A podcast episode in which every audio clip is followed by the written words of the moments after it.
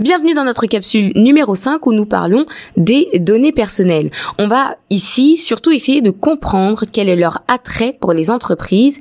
Eh bien, comme vous le savez, nous produisons une quantité incalculable de données personnelles qui étaient autrefois réservées finalement aux scientifiques, aux statisticiens, ou aux mathématiciens. Aujourd'hui, ces données personnelles sont rachetées par des entreprises de l'Internet.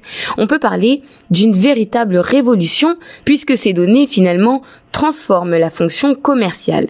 La question à se poser, c'est quel est l'intérêt commercial de ces données personnelles? Pourquoi est-ce qu'une entreprise s'intéresserait à notre historique de navigation, notre comportement d'achat en ligne, nos likes par exemple sur Facebook, notre activité physique à travers nos montres connectées? Eh bien en fait, c'est parce que ces données permettent de mieux connaître leurs clients et surtout de connaître leur comportement, d'anticiper leurs besoins, d'adapter les campagnes de promotion et l'offre qu'ils ont à proposer en analysant par exemple l'historique de navigation et des transactions en clair, il s'agit d'un gros avantage concurrentiel.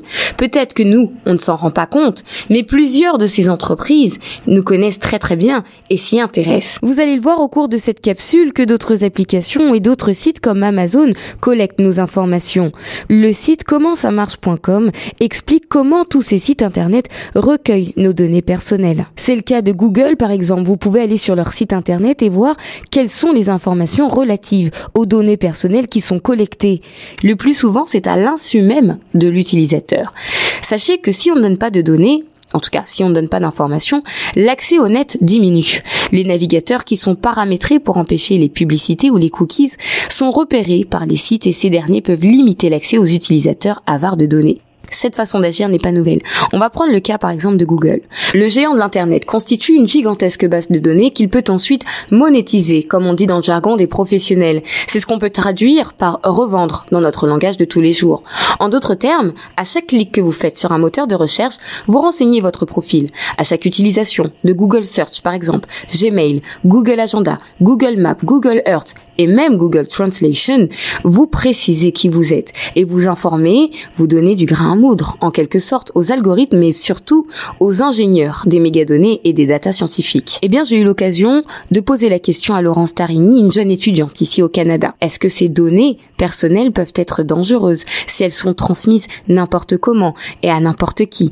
Est-ce qu'elle est bien renseignée? Eh bien, justement, je vous propose de le découvrir. Laurence, bonjour. Bonjour. Les données personnelles qui sont revendues ensuite à des euh, entreprises, qu'est-ce que tu en penses? Ben justement, ce sentiment d'intrusion, euh, d'être surveillé un peu partout. Euh, c'est des fois juste les publicités sur Facebook quand c'est trop en lien avec ce que j'ai recherché, je me dis oh mon dieu, on est vraiment, on est vraiment surveillé, ils savent vraiment tout de nous. Fait que je me dis si ça vient être des objets dans notre maison qui sont connectés, c'est un peu intrusif. Est-ce que tu trouves normal, par exemple, de pouvoir aller sur Amazon, Facebook ou d'autres sites comme Google que j'ai cité juste à l'instant, et justement de pouvoir revendre ces données personnelles dans l'intérêt des entreprises? Est-ce que tu penses que ça, c'est une démarche qui est honnête? Non, moi j'ai pas l'impression là. Je, je sais que j'ai l'impression que ça ça rend des gens très riches là c'est rendu vraiment une richesse les données personnelles le trafic de données personnelles mais on est tellement euh, j'ai l'impression qu'on est tellement à leur service, puis c'est un peu euh, déshumaniser euh, les gens en fait, là, de, de, donner, de vendre nos données comme ça. C'est un peu ça. Nous, on s'en rend même pas compte. En plus, on on n'est pas trop courant, on n'en tient pas trop rigueur. Mais en fait, euh, non, moi je trouve que c'est c'est un peu, euh, je suis pas d'accord. Donner quand même des informations personnelles, est-ce que tu as l'impression que ça peut porter atteinte à l'intégrité d'une personne ou même à la dignité humaine en général? Oui, en fait, parce que j'ai l'impression qu'on qu'on qu'on nous manipule un peu, qu'on est un peu euh, à leur service. On, pour euh, avoir euh, tel avantage euh, sur les réseaux sociaux, on donner des informations, faut, faut, faut comme ouvrir notre vie privée. Puis en fait, eux, ils l'utilisent pour faire de, la vente, du, de la business. Je trouve que c'est non, c'est ça peut ça peut vraiment d'allure, mais en fait, c'est qu'on s'en rend pas compte. Donc oui, je trouve que c'est un peu atteinte à à la personne, mais on, le fait de notre plein. La grande question, c'est combien valent vraiment vos données personnelles sur Facebook? Eh bien, il faut savoir que les recettes publicitaires du réseau social ne cessent de croître de façon exponentielle.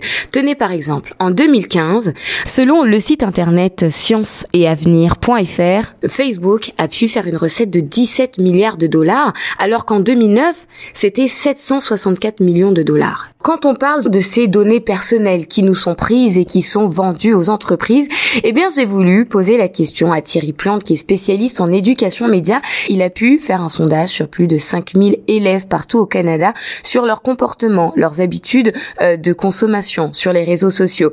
Et c'est par le biais d'une étude, d'une recherche qu'il a pu déceler tout ça. Depuis 2001, il a mené trois fois une étude qui s'appelle Jeunes Canadiens dans un monde branché justement à ce sujet-là. Eh bien, je vous propose de l'écouter tout de suite sur les ondes de 105.1. Les jeunes partagent allègrement beaucoup de contenu en ligne. Une des dimensions importantes, c'est qu'ils ils protègent finalement leur vie privée, leur confidentialité quand ils le font. On a vu que parce que les photos sont vraiment euh, pratiquement une monnaie d'échange pour les jeunes. En fait, elles représentent vraiment euh, le genre de renseignement personnel qui peut avoir le plus grand potentiel euh, d'incidence sur leur vie, que ce soit au niveau personnel, social ou professionnel. Les photos telles quelles euh, peuvent contenir toutes sortes de renseignements assez révélateurs. Quelqu'un qui prend sa photo devant sa maison, ben là vient de transmettre son adresse. Ou quelqu'un qui, euh, évidemment, partage beaucoup de photos en ligne quand ils partent en vacances ou à propos des choses qu'ils ont euh, qu'ils ont achetées euh, ou même à propos des membres de leur famille.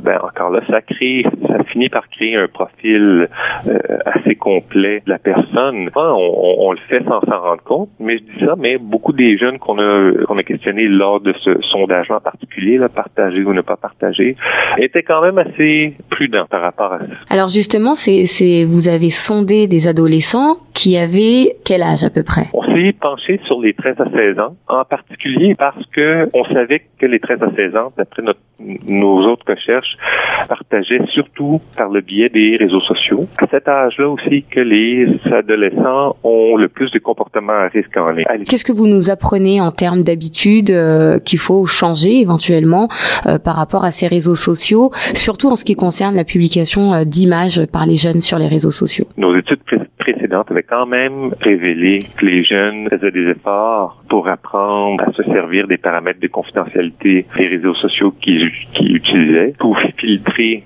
qui pouvait voir quelqu'un. Ils cherchent plutôt à adapter le degré de confidentialité en fonction de l'audience. Ici, évidemment, c'est surtout un risque de perdre son droit d'auteur d'une certaine façon. Bon, il peut y avoir aussi d'autres risques si on pense à qui exploite ces données. Ben, évidemment, les publicitaires exploitent ces données-là pour créer des publicités extrêmement ciblées, extrêmement personnalisées, dans le but ultimement d'influencer la personne, de changer son comportement pour qu'elle consomme euh, ce produit-là en partie. Il y a le risque aussi euh, pour leur avenir que les employeurs, les universités voient ce qu'on est en ligne, surtout si c'est du contenu qui n'a pas été soigneusement le trié. Comment les jeunes peuvent se protéger euh, face à tous ces risques-là? La première ligne de défense, ce sont les paramètres de, de confidentialité. Ensuite, réfléchir avant de partager, de soigneusement choisir son contenu. Ensuite, évidemment, une façon de se protéger, c'est de connaître leurs droits en tant que consommateur sur chaque plateforme. Voler des données personnelles n'est pas quelque chose d'impossible et au contraire, c'est même très facile. Tenez histoire de se remémorer quelques exemples. C'est arrivé à Bell Media le 23 janvier 2018. Des pirates informatiques sont parvenus à dérober les données personnelles des clients de Bell Canada. Les auteurs du piratage sont parvenus à dérober précisément le nom et l'adresse courriel de ces clients, des numéros de téléphone, des noms d'utilisateurs pour des comptes clients et des numéros de comptes ont également été dérobés. D'après nos confrères de Radio-Canada, c'est à peu près 100 000 clients qui auraient été touchés par ce piratage. Mais sachez que ce n'était pas la première fois que le géant des télécommunications a été victime d'un vol massif de données. Effectivement, au printemps 2017, un pirate avait dérobé environ 1,9 million d'adresses courriels et 1700 noms et numéros de téléphone actifs. C'est pour cela qu'il faut savoir rester prudent. Cette mauvaise aventure est arrivée à Caroline Joly, une auditrice de Choc Et c'est au micro de 105.1 que justement, elle nous raconte son histoire. Ben, en fait, euh, c'est ça, des personnes ont volé mon identité euh, sur Internet dans le but d'avoir accès à du crédit. Donc, ils ont eu accès à mon adresse, ma date de naissance, mon numéro d'assurance sociale. Mais j'ai somme toute été assez chanceuse parce que je m'en suis rendu compte assez rapidement. Donc, je m'en suis rendu compte avant qu'il y ait des emprunts qui aient été faits en mon nom.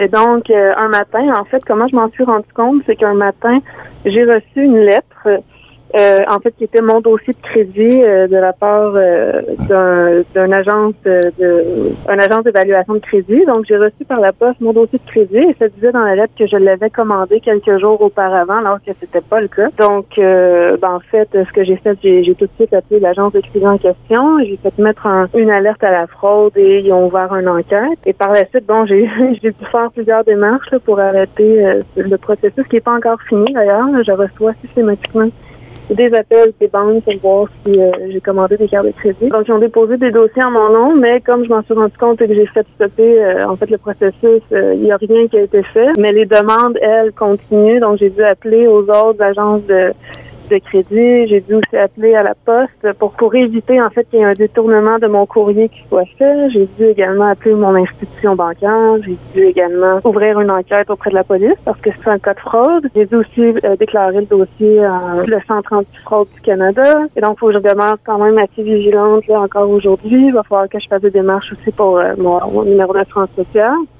Donc, j'ai somme toute été assez chanceuse parce que, bon, je me suis rendu compte assez rapidement. Il y a des gens qui sont un peu moins chanceux que moi et qui se retrouvent sans savoir avec des emprunts